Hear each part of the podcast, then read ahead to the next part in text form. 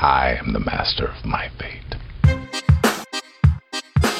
Clotilde est une jeune architecte qui aime son métier, mais pas la manière dont elle l'exerce. Elle ressentait une tension à l'idée de gagner sa vie avec des projets qui ne font pas pleinement sens à ses yeux. Il me manque euh, ce côté vraiment euh, lié à plus engagé en fait dans mes projets euh, écologiquement et socialement.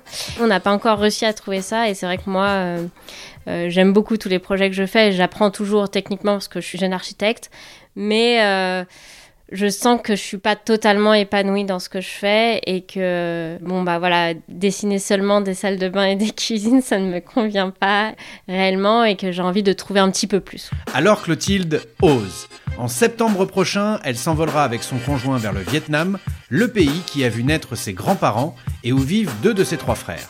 Le but S'inspirer et se former pour réinventer son métier d'architecte à sa manière.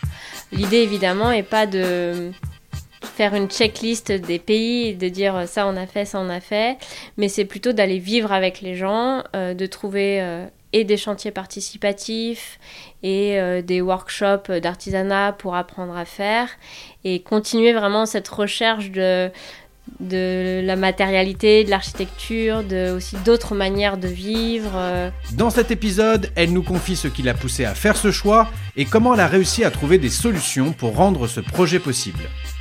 Articuler sa quête de sens tout en restant à l'équilibre, c'est dans l'épisode 9 de Capitaine au Capitaine.